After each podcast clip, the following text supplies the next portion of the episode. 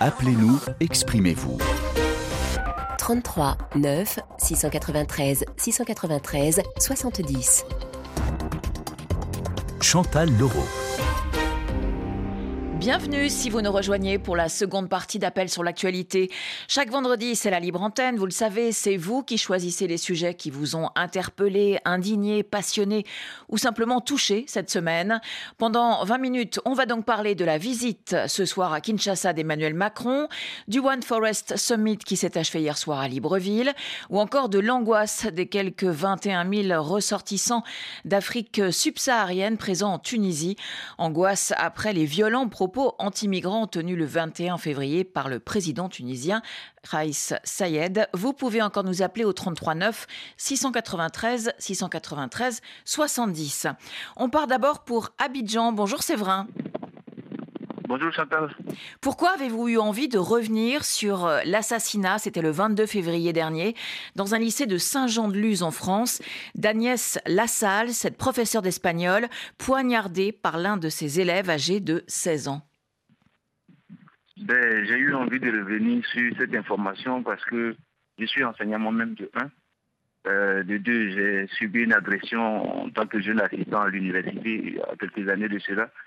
Et de trois, parce que c'est un métier noble euh, qui consiste à donner une instruction à, des gamins, de la maternelle jusqu'au supérieur par des adultes, et qui n'est pas perçu comme tel aujourd'hui. C'est un métier qui, comporte de grands risques aujourd'hui qu'on ne connaissait pas il y a quelques années. Et vous n'avez c'est beaucoup, beaucoup de craintes que, que certains enseignants voient en classe, sur tout le continent d'ailleurs. On a l'impression que c'est l'enseignant est voué au même sort, qu'il soit aux États-Unis, qu'il soit en France, qu'il soit en Côte d'Ivoire, qu'il soit partout. Et c'est un peu cela, c'est cette crainte-là que j'ai exprimée. Et vous n'avez pas été euh, formé euh, à affronter ce, genre de drame, à gérer euh, la violence de certains adolescents?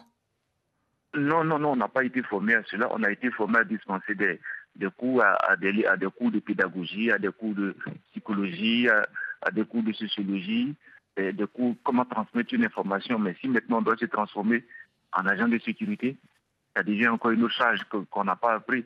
Et, c'est un peu ça le, drame. C'est-à-dire, en plus de la charge de travail qu'il y a dans une classe, je prends l'exemple de la Côte d'Ivoire que je connais le mieux, dans une classe de primaire ou de secondaire qui est surchargée, en plus du cela, il faut ajouter d'autres charges qui sont liées à la sécurité. Et c'est totalement, des enseignants, ils sont totalement désarmés quand il s'agit de faire face à, à, cette violence. C'est vrai. 2008, oui, oui c'est vrai. on dirait qu'il y a du vent autour de vous. Est-ce que vous pouvez vous mettre euh, à l'abri du vent ou pas? Ah, ben, je suis totalement à l'abri. je ne sais pas si ça va maintenant. Oui, ça va mieux maintenant. Voilà, donc je disais que les enseignants sont totalement désarmés quand il s'agit de faire face à des problèmes de sécurité, parce qu'ils ne connaissent pas cela, ça ne fait pas partie de l'information. On peut gérer des, des, gamins, on peut gérer des adolescents, on peut gérer des adultes, seulement dans notre domaine dans lequel on a été formé. Mais quand il y a de la violence, un, enfant qui sort un, couteau, qui sort un pistolet, qui sort un bâton, la première chose, vous ne savez pas comment protéger votre vie, comment protéger la vie des autres euh, euh, qui sont sous votre euh, responsabilité en ce moment-là. C'est un peu ça. Et moi-même qui vous parle, j'ai connu la foudre des étudiants que je pas enseigner en 2008. Ils sont tombés sur moi, je ne sais pas pourquoi jusqu'à aujourd'hui. Et j'ai été brutalisé, battu comme il fallait il, il a fallu faire tout un processus de reconstruction psychologique personnellement, reconstruction mentale, reconstruction sanitaire moi-même.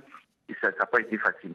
Mais c'est un peu ça, c'est un peu ça ma crainte. Et je me rends compte que ce n'est pas seulement en Côte d'Ivoire, en France, aux États-Unis.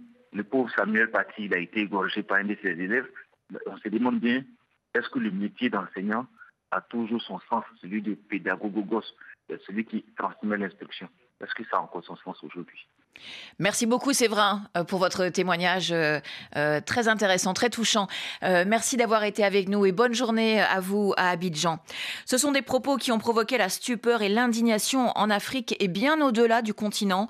Le président tunisien Kaïs Sayed s'en est pris violemment la semaine dernière aux migrants d'Afrique subsaharienne, des masses incontrôlées, a-t-il affirmé, venues du sud avec un objectif, transformer l'identité de la Tunisie, l'arracher aux nations arabo-musulmanes musulmane pour la transformer en pays africain seulement. Kais Sayed a appelé à des mesures urgentes contre l'immigration clandestine, source selon lui de violence et de crimes. Euh, Jean, bonjour. Bonjour madame. Vous, vous êtes camerounais, étudiant à Sfax en Tunisie. Comment vivez-vous depuis le discours de Kais Sayed? Est-ce que vous avez l'impression euh, qu'une chasse aux migrants est lancée? Oui, oui, oui, on a l'impression et on vit ça également, puisque avant d'abord, avant d'abord le discours, on était d'abord souvent victime de cette discrimination. Là. Parce qu'on pouvait, on pouvait peut-être aller au marché, on parle à une personne, la personne ne répond pas, et ça, comment on était préparé psychologiquement, qu'on pouvait faire être en face de ce genre de situation. Mais après, maintenant, le discours du président, c'est devenu autre chose. Les gars, ont, ils ont un peu une certaine liberté à pouvoir nous agresser, comme peut-être la semaine, au courant de la semaine passée, avant le discours, ah, après le discours, pardon. Mais Il y a un camarade qui se faisait cracher dessus. Ouvertement comme ça. Mais pourtant, avant, on pouvait marcher sans crainte. Mais à ce moment, on est un peu frustré. Et est-ce que, vous osez, est que vous osez sortir de chez vous? Est-ce que vous êtes euh, retourné à l'université? Non, non, non. Depuis, depuis, depuis on n'a pas retourné à l'université. Les cours se font en ligne. Suite aux agressions que certains étudiants étaient victimes, on, les coups se font en ligne jusqu'à présent. Et est-ce que est-ce qu'il y a une solidarité avec vos camarades tunisiens de l'université ou est-ce que vraiment vous restez entre vous, entre étudiants euh, euh, étrangers ou, euh, ou venus d'Afrique subsaharienne? Non, à l'école, à l'école, face aux étudiants tunisiens quand même, bon, il n'y a pas de problème, il n'y a pas de souci, c'est un peu comme d'habitude. Mais après, pour le moment, chacun reste chez soi on évite de sortir pour pouvoir un peu, pour éviter d'être agressé, quoi. Et est-ce que vous envisagez de rentrer au Cameroun? Non, non, non, rentrer au Cameroun, vraiment, on peut, on n'envisage pas rentrer au Cameroun parce que quand on voit les dépenses que les parents ont eu à faire, surtout que nous ne sommes pas boursiers, puis ils ne sont pas boursiers, envisager retourner au Cameroun, ah, suite aux dépenses que les parents ont eu à faire pour nous envoyer ici, là, vraiment, on n'envisage pas trop. C'est pas une solution retourner pour nous. Donc vous devez euh, supporter et, endurer la situation. Donc pour l'instant, on n'a pas le choix. On n'a pas le choix. Parce que vu les dépenses, les dépenses énormes que je disais, que les parents ont eu à faire, on ne pense pas pouvoir retourner comme ça pour une fois, pour bafouer, pour... C'est comme si on jetait l'argent par la fenêtre, quoi. C'est un peu ça. Donc on ne peut pas envisager un retour.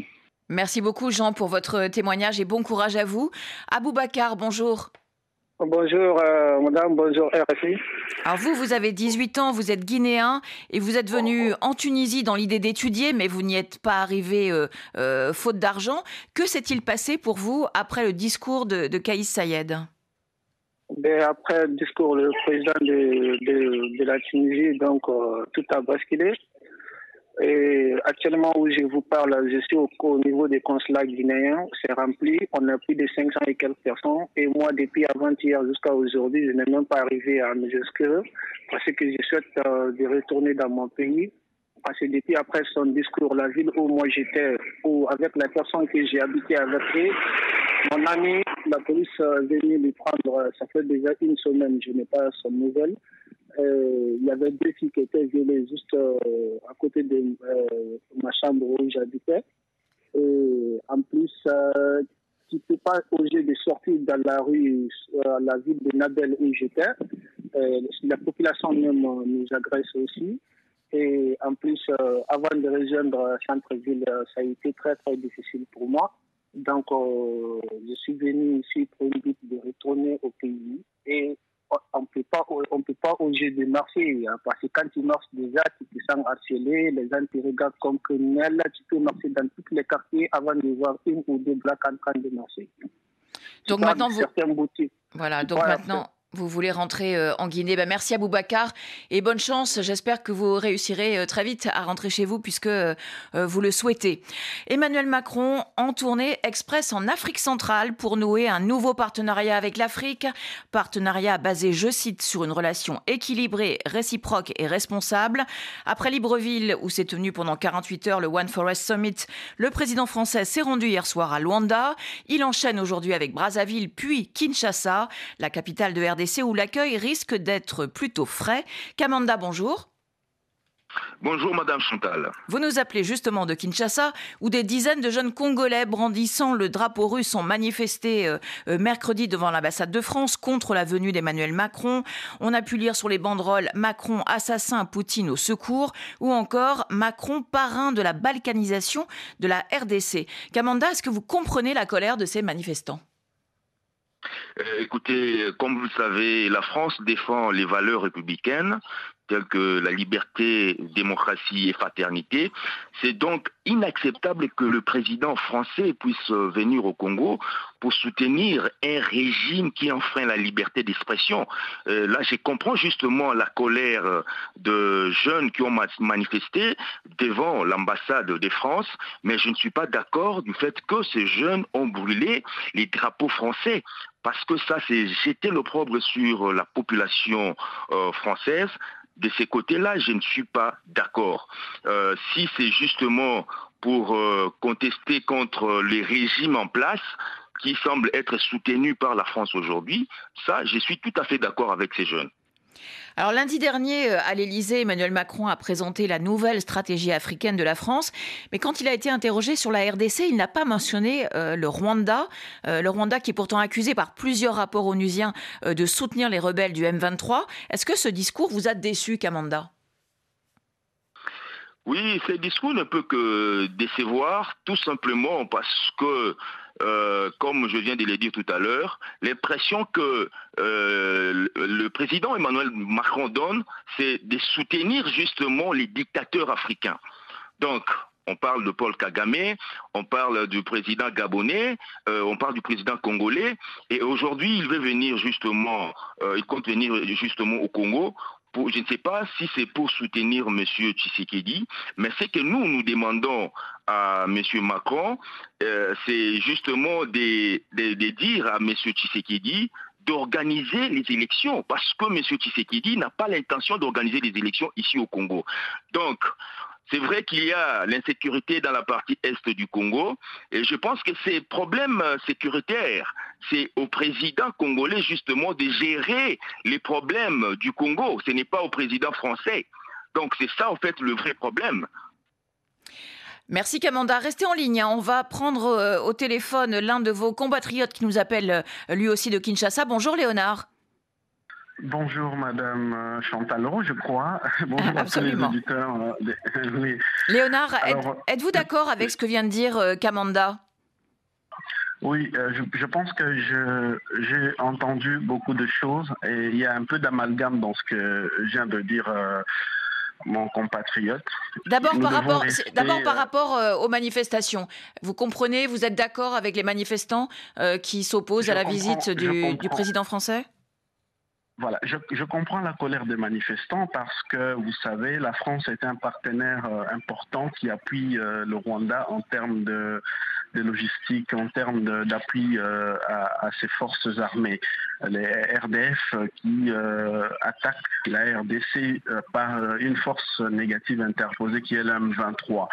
Alors, quant à la manifestation à Kinshasa, je, comprends la colère des manifestants, mais il y a des gestes qui ne peuvent pas être encouragés, notamment brûler les, drapeaux congolais. Donc là-dessus, vous vous rejoignez. Ces manifestations se sont inscrites, voilà, ces manifestations se sont inscrites dans le cadre de ce soutien euh, euh, tacite de, Emmanuel Macron au Rwanda, qui n'a pas voulu citer ce pays lors de sa conférence de presse. Oui, il a mais il a déclaré quand même la souveraineté et l'intégrité nationale et l'intégrité territoriale du pays ne se discutent pas. C'était pas suffisant selon vous. Il fallait aller plus loin. ça n'est pas suffisant. Ça c'est un principe de base en diplomatie. L'intégrité territoriale de, tout, de chaque pays, sa souveraineté doit être respectée. Ça, c'est un principe de base. Mais maintenant, il est question ici d'un pays agressé dont les rapports des Nations Unies, des experts des Nations Unies, euh, citent clairement le Rwanda. Et euh, il y a eu un génocide. C'est une guerre qui date de plusieurs années, c'est plus de deux décennies où cette guerre dure. Et le Rwanda a toujours été euh, la base arrière des forces négatives qui déstabilisent le pays pour profiter et piller euh, les, ressources naturelles de la RDC. Et nous en avons marre aujourd'hui parce qu'il y a eu des millions de morts. C'est un génocide qui doit pouvoir s'arrêter. Je pense que cette langue de bois d'Emmanuel Macron a déçu plus d'un euh, Et nous n'avons pas besoin de euh, cette relation paternaliste euh, française. Nous avons besoin d'avoir un partenariat sérieux où il n'y a pas d'hypocrisie. Parce que cette hypocrisie, c'est ça qui fait que les manifestations risquent de, de, pouvoir empêcher euh, un bon accueil du président français sur les territoires congolais. Merci beaucoup Léonard et merci Kamanda euh, d'être intervenu dans cet appel, euh, dans cette libre antenne hein, du vendredi. On termine justement cette émission avec le One Forest Summit qui s'est achevé hier soir à Libreville par des annonces. 10 millions d'emplois d'ici 2030 dans les bassins forestiers grâce à l'exploitation durable des forêts tropicales et 100 millions d'euros dédiés à la mise en place d'un mécanisme de rémunération des pays exemplaires euh, via non plus des crédits carbone, mais des certificats biodiversité. David, bonjour. Bonjour madame. Vous nous appelez euh, Dokonja à 137 km de Franceville au Gabon. Alors que pensez-vous de ces annonces faites euh, hier soir à Libreville par Emmanuel Macron qui co-présidait ce sommet avec son homologue gabonais Ali Bongo?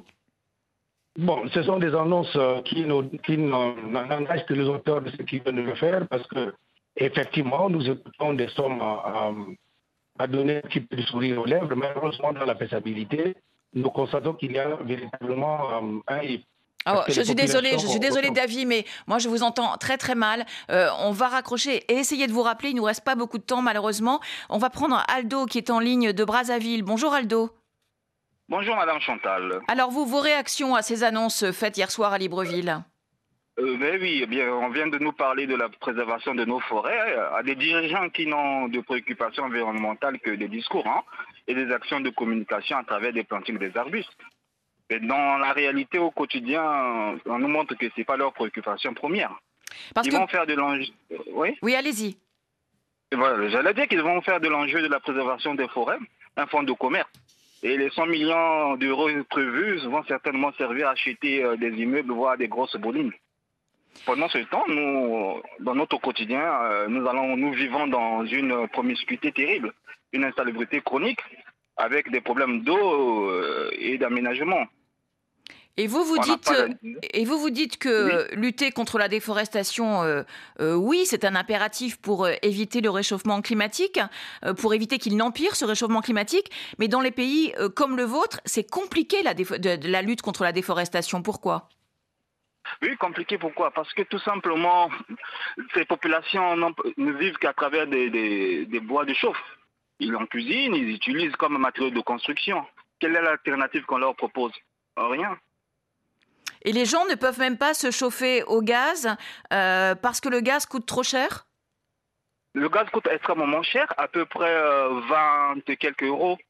Et vous connaissez bien que non, le panier de la ménagère au Congo euh, coûte extrêmement cher, très très très cher. Et la faute à qui si ce gaz coûte si cher alors que, euh, alors que le, Congo-Brazza euh, est un pays gazier? Ben, Nous brûlons notre gaz au niveau de, Pointe-Noire, on envoie et des flammes, on brûle le gaz. Et nous n'avons pas de raffinerie, nous n'avons qu'une seule raffinerie. Donc euh, la faute au gouvernement. Euh, merci beaucoup euh, Aldo d'être euh, intervenu dans l'émission. Est-ce qu'on a retrouvé Non, non, non, non, non. On n'a pas retrouvé notre auditeur précédent. Eh bien voilà, on va se, se quitter. Hein. L'émission touche à sa fin. Merci à toute l'équipe qui m'a aidé à la préparer. Jessica Tayeb, Quentin Ferral, Bayad Rissi, Thibaut Mata et Louise Carne. Sans oublier Alexis Levavasseur à la réalisation, Valentin Blanc au standard et Alexandra Rivière aux réseaux sociaux. Lundi, c'est Juan Gomez de retour de vacances que vous retrouverez euh, à ce micro. Quel bilan faites-vous de la tournée du président français Emmanuel Macron en Afrique centrale? On vient d'en parler. Hein. Euh, Gabon, Angola, Congo-Brazzaville euh, et RDC. On attend vos messages au 33 9 693 693 70 ou vous pouvez aussi nous écrire bien sûr sur la page Facebook de l'émission. Priorité santé, question de femmes avec Caroline, Caroline Paré. C'est dans 10 minutes. Euh, on parlera d'alimentation saine. Dans une poignée de secondes, le retour de l'info sur RFI.